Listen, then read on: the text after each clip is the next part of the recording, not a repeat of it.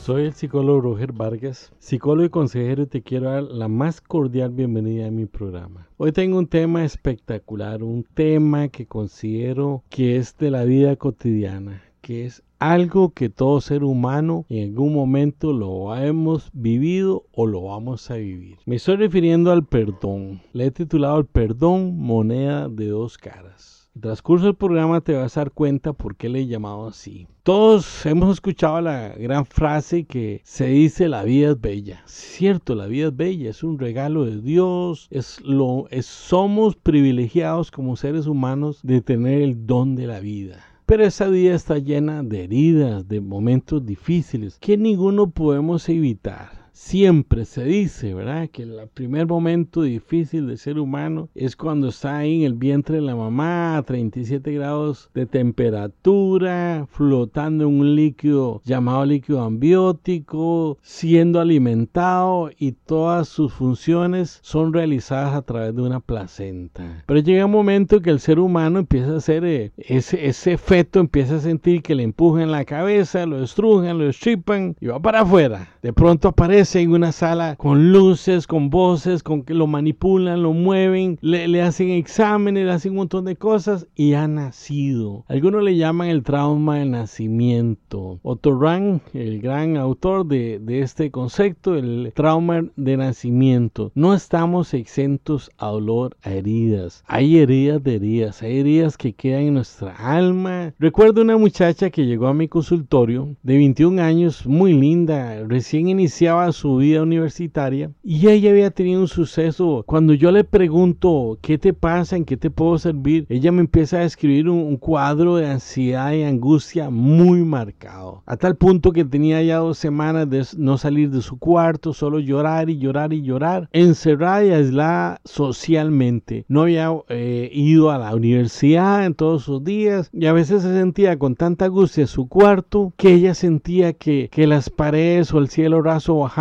y le estripaban. Así era de fuerte, de extrema, de aguda su angustia. Ella siendo adolescente tuvo una situación emocional X y al estar en secundaria en décimo año le, sucede, le sucedió algo. Y ella en lugar de, buscar una ayuda y encauzar la restauración de esa situación, a ella le da por canalizarlo hacia un lado oscuro o negativo. El lado oscuro de ella fue el que la, atrajo. Empieza a tomar, a usar drogas y empieza a andar con los chicos más malos de, de su colegio, su secundaria. Y como un plus de toma de decisión equivocada, ella decide tener una relación de noviazgo con él. De toda la pandilla de ellos, de los chicos que consumían licor y drogas, podríamos decir el angelito. No, no, no, para nada, es una broma. El diablo, el diablito, ¿verdad? Porque no solo hacía las mismas cosas que ellos, sino que era un contrabandista, era un vendedor de drogas. Un momento que ella está en un búnker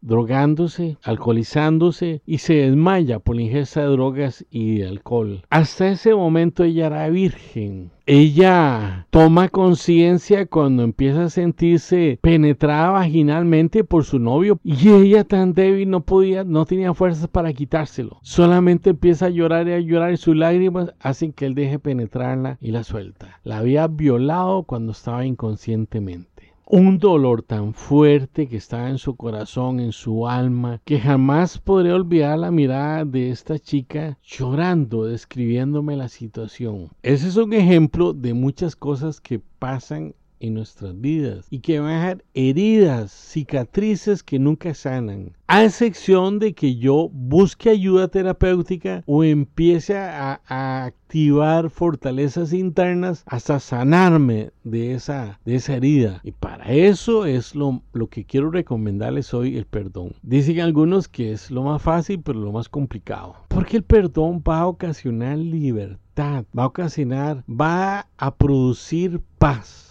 a esas heridas que se han formado en una cicatriz y el dolor y el recuerdo vienen de vez en cuando. Cuando esto pasa, tenemos que, que tenemos la gran opción de lo que se llama perdón. Sabemos en psicología que hay que respetar a cada quien, a nadie hay que obligarlo, manipularlo para que perdonen. Es una llave para abrir una puerta, eliminar inseguridades, temores, baja autoestima, poca tolerancia a la frustración y otras secuelas emocionales que inclusive a veces se tiende a somatizar. Recuerdo un paciente que estaba terminando de atenderlo y, ya al final me dice él, bueno Robert, me voy porque tengo que ir donde el neurólogo. Y yo tenía como un año de atenderlo y como que vos estás en tratamiento neurológico. ¿Qué te pasa? Yo no, no sabía esa información. Ah, sí, sí, sí. Es que estamos llegando a final de septiembre y siempre la última semana de septiembre me agarra, me agarra migraña o la primera semana de agosto. Le digo, ¿cómo, cómo, cómo es eso? No, no, llame y, pase la cita y hablemos. ¿Qué es? Yo tenía espacio para atenderlo, yo, ¿qué, qué, qué te sucede? ¿Cómo que se tiene una migraña selectiva la primera semana de septiembre de cada año o la, perdón, la última semana de septiembre o la primera semana eh, de agosto? Digo, eso está extraño. Él había atropellado eh, siendo un joven que venía en su carro este, oyendo música a todo volumen y un hombre ebrio se le atravesó, él no tuvo otra opción, por más que frenó, lo atropelló y lo mató.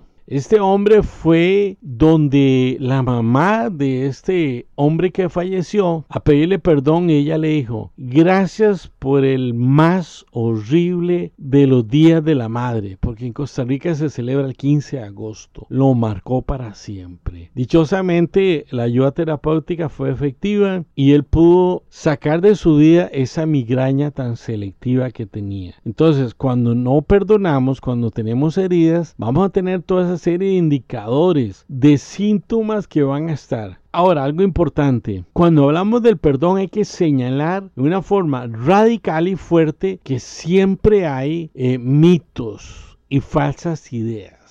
Algunos dicen, es que no siento perdonar. No, uno nunca va a sentir perdonar. La, el perdón es una decisión. Nunca vamos a sentir que debo perdonar. Otros dicen, bueno, yo perdonaría si olvido. Otra falsa idea. Otra falsa idea. Porque al final el perdón va a ser una decisión. Una decisión que puede ser fácil pero complicada. ¿Por qué complicada? Porque tengo que armarme de valor. Tengo que erradicar otro mito, otro, otro mito que es cuando la persona este, dice, dicen, bueno, es que si yo perdono, yo mejor no perdono para estar vengándome de esa persona que me hirió. Y eso es mentira, eso es falso, porque sencillamente el que está teniendo las consecuencias de la herida y y de, la falta de perdón es la persona que no ha podido perdonar. Eso, eso, es, eso es una gran verdad a gritos. Eh, jamás puedo olvidar. Perdonar es olvidar. Eso es un mito. Lo que pasa es que yo saco en mi vida y corto todo efecto negativo de la herida a través del perdón. Si yo quisiera que con un acto de perdonar voy a olvidar, eso sería casi como ir a someterme a un neurocirujano que me corte un pedacito de corteza cerebral y me borre todos los recuerdos. Imposible, imposible. Entonces, esos,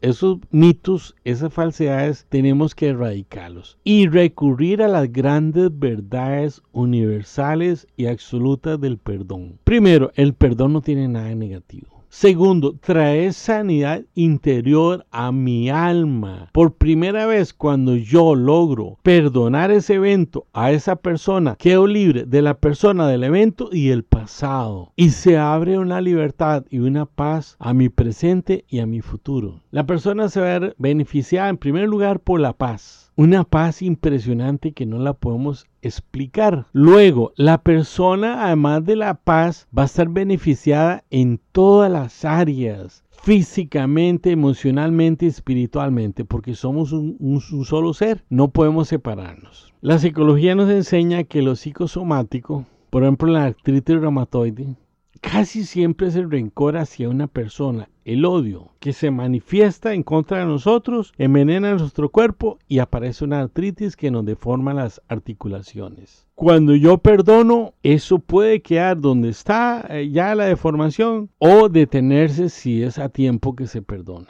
Hay personas que yo me atrevo a decir porque lo he visto en mi práctica, en mi vida cotidiana, que se mueren por no perdonar. Así, sencillamente, hacen un cáncer y dice, qué bárbaro, Roger. Los médicos no dicen eso. Bueno, yo he visto personas que con un dolor tan grande a nivel emocional se mueren por no perdonar. Nos libera la persona que nos hirió, ya lo mencioné. Nos deja sin efectos negativos en muchas áreas y vamos a, tener un bienestar personal que se traduce, se traslapa a felicidad y aspectos puntuales como no seguir atados o fijados a un pasado hostil y Alguien dijo, no perdonar es amarrarse un muerto a la espalda, que al cabo del tiempo ese muerto se va a podrir y yo voy a morir conjunto con él. Esa es la falta del perdón. Cuando, cuando la herida no se puede sanar porque no he tomado la, la decisión de perdonar. Por ahí hay una frase muy, muy famosa en las redes sociales donde dice, el perdón es el perfume del árbol del tálamo que se impregna en el hacha que le corta, en aquel que lo hirió. Es ese perfume del tálamo. En esa hacha que está cortando el árbol del tálamo, se está impregnando el perfume del tálamo. Entonces, es una opción maravillosa. En un buen sentido, podríamos compararla con algo mágico. Cuando no perdono una área de mi capacidad de amar ha muerto. Pero cuando yo perdono esa capacidad de amar y ser amado, resucita. Y me da toda una bella capacidad que recibo de Dios para ser amado y, amar. Escucho con frecuencia que, que no puedo, que perdonar es olvidar. Ya lo dije que es una falsedad totalmente. Ahora, la, esa decisión de perdonar, de, de ese acto del perdón, de llevarlo a la práctica, es de doble vida. Yo perdono, yo perdono y acepto lo que pasó y me libero de eso, porque a través de esa, de esa decisión me voy a liberar. Acepto que eso pasó, pero dejo de odiar con ese dolor a través del perdón. Algo muy importante en el perdón es que yo tengo que ubicarme en el principio de la realidad pensar o tener la tentación de que si perdono, los que mirieron salen inocentes, por favor, el perdón es para el beneficio tuyo y mío, no para el otro. El otro capaz que ni siquiera es consciente que te hirió. La venganza no puede ser efectiva porque la venganza se está volviendo contra ti, porque la hostilidad que hay en tu vida por esa, por esa herida está causando una serie de trastornos que la llave llamada perdón va a sacar esa amargura, ese resentimiento, ese rechazo, ese enojo, ese odio que no lo podemos dirigir hacia la otra persona, entonces lo, lo dirigimos hacia nosotros de una forma autodirigida y nos va a traer serias consecuencias. Nos vamos a enfermar, vamos a entrar en una depresión y vamos a desarrollar una serie de síntomas psicológicos. Escribí esta frase que me encanta, dice, entonces la víctima se vuelve a revictimizar y sigue en un círculo vicioso en la ruedita de la jaula del ratón, del hámster, de no perdonar, dar vueltas y vueltas y vueltas y no avanza. Siempre vuelve al mismo lugar, la herida es como si renovara constantemente, se renovara por no atreverse a pensar. Cuando yo me atrevo a pensar, detengo esa ruedita y encuentro una solución para mi herida, para mi perdón y para la libertad que siempre he deseado. ¿Por qué menciono que el perdón es como una moneda de dos caras? Porque así como tengo que perdonar, es igual de importante el ir a pedir perdón. Cuando yo tomo conciencia que quería a alguien que el maltraté, que humillé, que le hice algo correcto, pedir perdón, oiga gente, es aceptar que fallé, que herí, que hice lo malo, reconocer mi falta, que hice algo incorrecto, pero al final lo hago porque soy imperfecto, porque soy un ser humano con faltas totalmente imperfecto. Cuando decido ir a pedir perdón, estoy venciendo mi propio ego. Estoy venciendo ese lado a veces oscuro y desconocido de mi persona. Entonces es cuando, cuando yo me humillo, voy y le digo perdón porque yo fui una persona mala, te herí, corto, suspendo los efectos negativos de esa herida que yo también propicié. Y va a haber una libertad para ambos, para la persona que yo le pido perdón y si me perdona y para mí. Pedir perdón significa que voy a recibir paz recupero mi libertad sobre los hechos sucedidos. Me hace grande, no me humillo, me hago grande, gigantesco. Me hago mejor persona. en lugar de quedar despedazado porque nunca me atreví a reconocer que yo tuve un error y no fui capaz de tener una humildad de ir a, a pedir perdón. El ir a pedir perdón es reparador y conciliador. Si soy creyente en Dios, me va a dar paz y reconciliación con el Señor. Avanzo un pasito más en la construcción de mi madurez emocional. Al ir a humillarme y, someterme a la reacción de la otra persona que yo herí, eso significa construir mi madurez. Es subir un peldaño hacia mi autocontrol ¡Wow! Eso está buenísimo. Cuando yo pido perdón, genero, aumento y desarrollo mi capacidad de autocontrol. La próxima vez lo pienso, la próxima vez lo evito, busco otras alternativas. Me hace mirar nuevas soluciones. Y algo muy importante, gente. Si de todo lo que les he hablado en este programa les queda esto, aplausos. Aplausos para usted, que lo asimiló y lo hizo suyo. Cuando yo pido perdón, cierro un capítulo en mi vida. Cierro aquel cuarto oscuro y misterioso que fue mi ofensa. Lo abro y le doy luz y ventilación. Y lo convierto en algo bonito, agradable. En la vida no puedo dejar nada inconcluso. En algún momento lo inconcluso, lo, lo que no se ha cerrado, me va a ocasionar problemas. Para ir terminando este programa. La psicología nos enfatiza y nos enseña que tengo que hacer siempre cierres. Cada capítulo de mi vida tengo que cerrarlo adecuadamente. Cuando confieso que he pedido perdón, tengo una experiencia y una sensación especial, casi mágica en el buen sentido de la palabra. Me proporciona una alegría que quiero ir a compartirla con muchas personas significativas de mi vida. Eso, eso, se, eso se recibe cuando yo pido perdón. Voy finalizando, como ya mencioné, ¿qué debo convertirme? En un experto en perdonar y pedir perdón. Debo perdonar todas las veces que sean necesarias, hasta convertirme en un experto en un campeón mundial de perdonar. Pero también un medallista olímpico de pedir perdón. Y termino señalando que cuando pido perdón implica arrepentimiento. Y eso significa cambio de dirección. No es que fui a pedir perdón y vuelvo a hacer la herida. No, eso es incorrecto. Kathy Henberg dijo, perdonar no es olvidar, pero ayuda a dejar ir al dolor.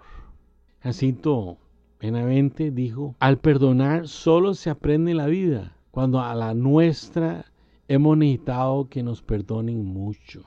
Al, que se le perdona mucho, debe, debe perdonar mucho. Y termino con esta frase que me impresiona de Silvia Smith. El perdón es la única venganza aprobada por el universo. Qué lindo, ¿verdad? Es una venganza buena, positiva y edificante. Gente a perdonar. Si no estás preparado, no te obligues, tómate tu tiempo. Si necesitas ayuda profesional para prepararte y ir a perdonar, hazlo. Pero el perdón es la es la llave hacia la paz, hacia la puerta de la paz. Gracias por escucharme. Soy el psicólogo y consejero Roger Vargas. Si quieres una cita conmigo a través de una videollamada, si vives en otro país o, por la cuestión de la pandemia, la quieres en, mi país, me puedes localizar al correo psicologiaroger.gmail.com Psicología con P y Psicología Roger pegado. Repito, psicologiaroger.gmail.com Muchas gracias por ser parte de este programa. Les prometo que el próximo programa va a ser muchísimo mejor.